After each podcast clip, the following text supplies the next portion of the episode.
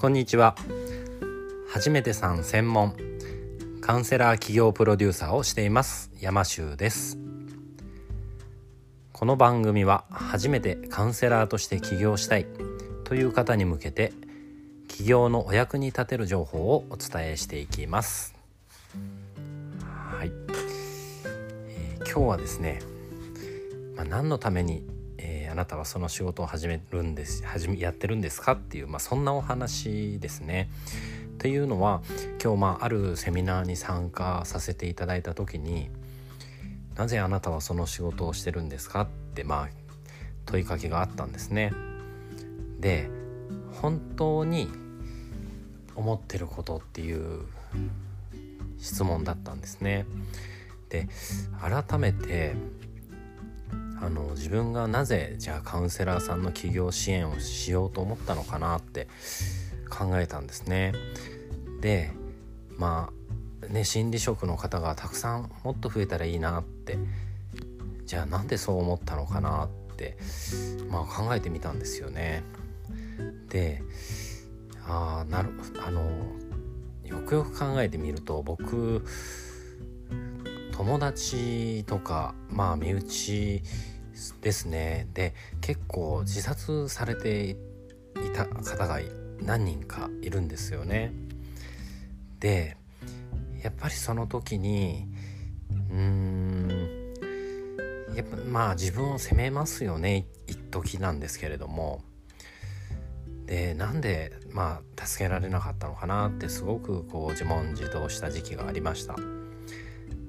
うん、でまあ今はねその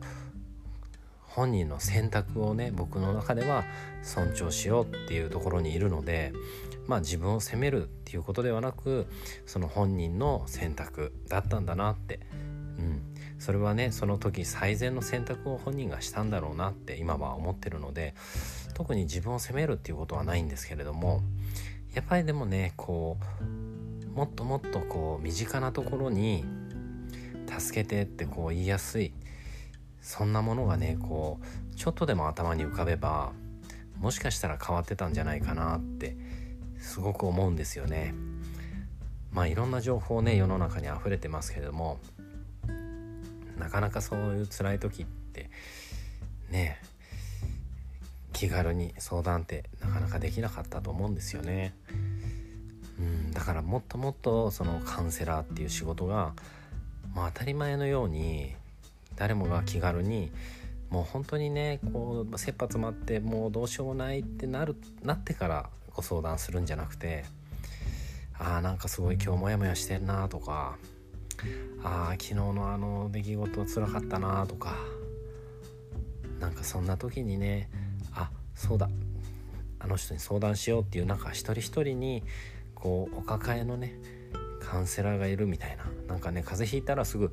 病院行く人っているじゃないですか。もう近くのね。なんとかないかとかね。うん。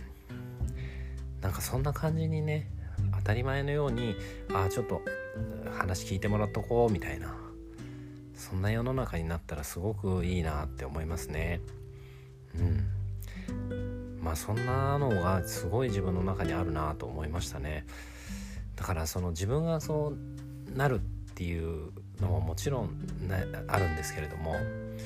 なかなかねこう近い人間だと相談できないですよね。だからもっともっとこう世の中にそういうね助けてって簡単にね言えるような世の中になったらいいなっていう思いがあって僕はねカウンセラーさんなりたいっていう人のお手伝いをねあのして早く一日も早く活躍してほしいなって思ってます。まあ今日はねちょっとこう重たい感じなのかなこれ。重いのかな？まあそんなお話をねさせていただいてこう自分の中にある本音っていうか何で自分は今のこの仕事をやろうと思ったのかなっていうところをねお話ししてみました。はい。では今日も最後まで聞いてくださってありがとうございます。あなたも心理職で起業して一緒に世界をハッピーにしていきませんか？山州でした。